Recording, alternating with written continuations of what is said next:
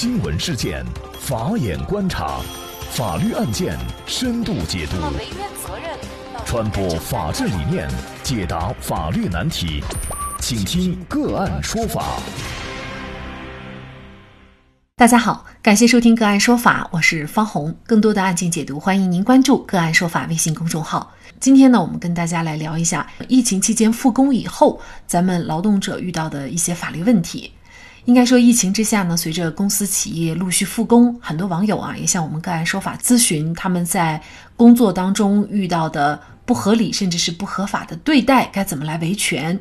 因为这些朋友反映的问题啊，大多都比较具有普遍性。那么今天呢，我们就邀请北京京航律师事务所合伙人、劳动法业务部主任刘伟律师和我们一起来解答大家所关心的问题。刘律师你好，哎，你好，方红。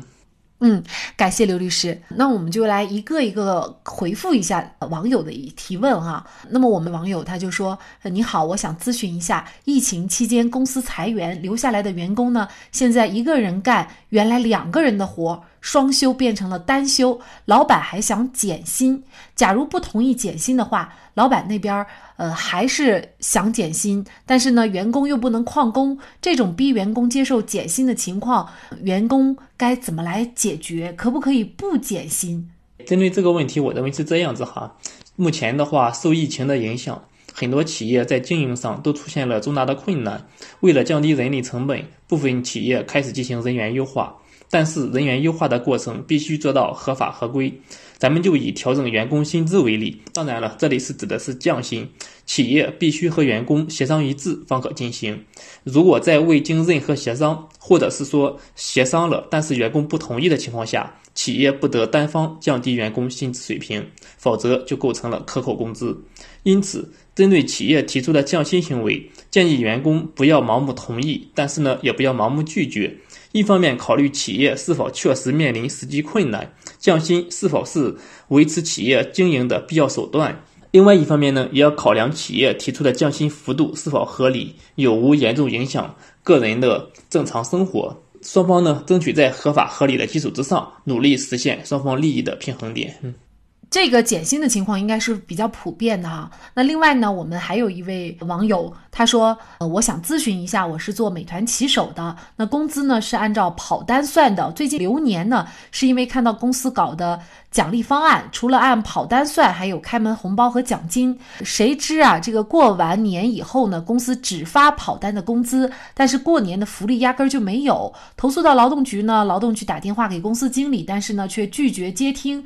我们二十几几个人留年的那些奖励方案，白纸黑字也写的清清楚楚的，我们也都留底了。那现在呢，我们不知道该怎么办，可不可以给我们一点意见？像这个员工说的情况哈，假如企业确实通过书面形式明确对员工做出了关于发放开门红包还有奖金的这么一种承诺，那么这种承诺它已经构成了双方关于薪酬约定的一部分，企业应当按照承诺来履行。如果企业拒绝履行，劳动者。首先的话，可以去劳动监察部门进行投诉，就就如同目前这个位劳动这位劳动者已经去做的一样。但是如果劳动监察部门无法解决，我建议员工前往用人单位所在地，或者是劳动合同履行地的劳动人事争议仲裁委申请劳动仲裁。但是员工也要注意查看单位关于开门红包和奖金具体是如何承诺的。是否附加了支付条件？比如说有无业务量指标或者其他方面的特殊要求等等。如果说有附加条件，则员工需要举证证明自己已经满足了该支付条件。呃，其实，在整个疫情期间呢，我们呃从内心里感谢这些像美团骑手，还有一些外送外卖啊等等这样的工作人员啊，因为有了他们，我们的生活才会呃有一定的保障。他们甚至还会送蔬菜啊，一些生活的必需品。这些美团骑手，他冒着呃相对来说更大的风险啊，在做这个事儿。所以我们就是觉得，就是很多公司啊，可能受疫情的影响，它的经济条件已经不允许他去支付。付足够的工资或者支付相应的奖金和红包了。但是似乎相对于美团这样的公司来说，相对他们的影响不大，甚至呢有可能他们在整个疫情期间呢，可能这个业务量会更大一些啊。为什么会出现这样的情况？嗯，也希望美团的人力资源部门呢能够对于美团骑手哈有一个很好的交代。那么另外呢，我们还有一位网友说呀，疫情期间啊，他因为乱说话就被拘留了十四天。然后呢，他特别担心的就是他被拘留的这十四天会不会丢掉工作？因为现在目前的这种行政拘留呢，都是要等到疫情过后才具体的收到这个看守所这样的机构来进行这个拘留哈。他的这个担心有没有必要？能解决吗？哎，像这个员工，他很可能是因为涉嫌传谣造谣等等行为被拘留。但是呢，这里要区分拘留的性质，因为拘留的话是有三种的，分别是行政拘留、刑刑事拘留，还有司法拘留。像这位员工，我我认为很可能属于是行政拘留，刑事拘留的可能性啊不是特别的大。我建议员工的家属，包括员工本人啊哈，如果目前的话还啊没有被关到看守看守所的话。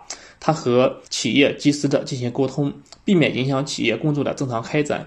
至于说该事件是否会导致员工丢掉工作，也就是说员工会否因因此而被辞退，一般来讲，只有在员工被追究刑事责任的情况下，企业才有权对员工做辞退处理。但是如果是行政责任的话，被辞退的可能性相对比较小一些。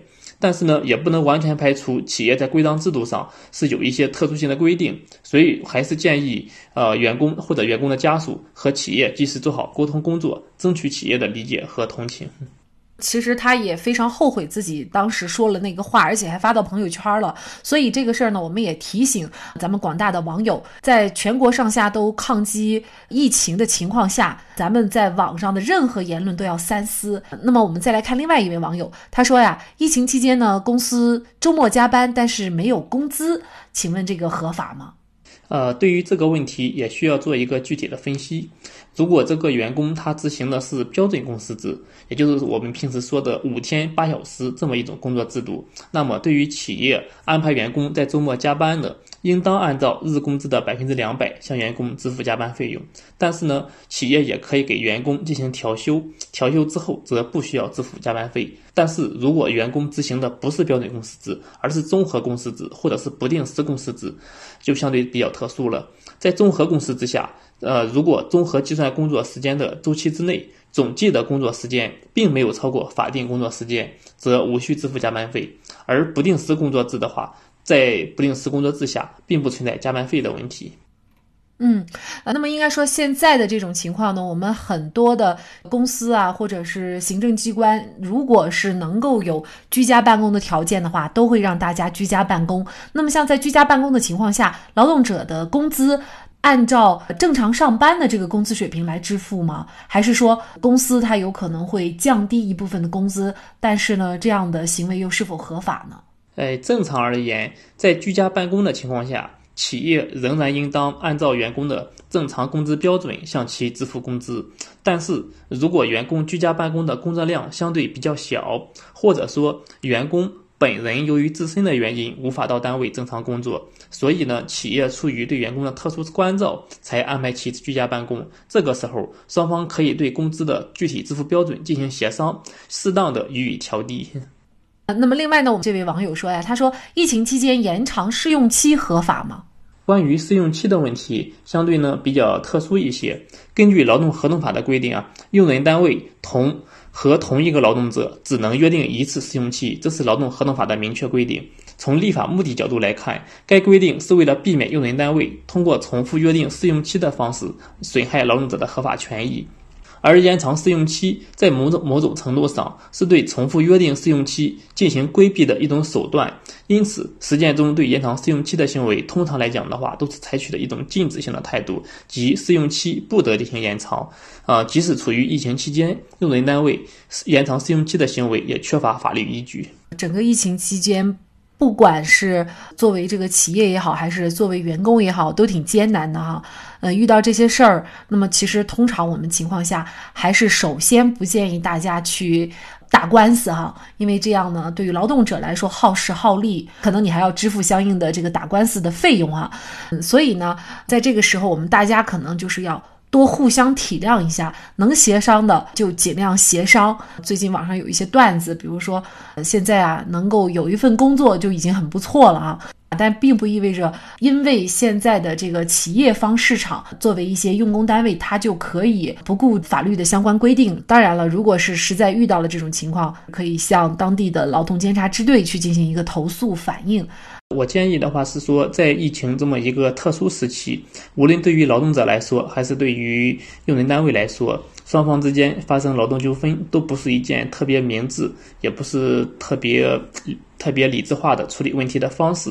对于企业的话，一方面在努力降低成本的同时，也要照顾员工个人权益。而对于员工来说的话，这个时候呃也没有必要寸土必争，有可能的话让企业能够活得更好，应该说让企业活下去。企业活下去之后的话，自己的工作、自己的生活也才会变得更好一些，相互理解、相互礼让一些。那么大家如果想获得我们节目的图文资料，欢迎您关注“个案说法”的微信公众号，在历史消息当中就可以找到这期节目的全部图文资料。那么大家在生活工作当中遇到一些法律问题呢，也欢迎大家向我们进行咨询。您可以添加幺五九七四八二七四六七这部手机号码的微信号，就可以找到我们。他们都非常的资深、专业和负责人。感谢您的收听，我们下期节目再见。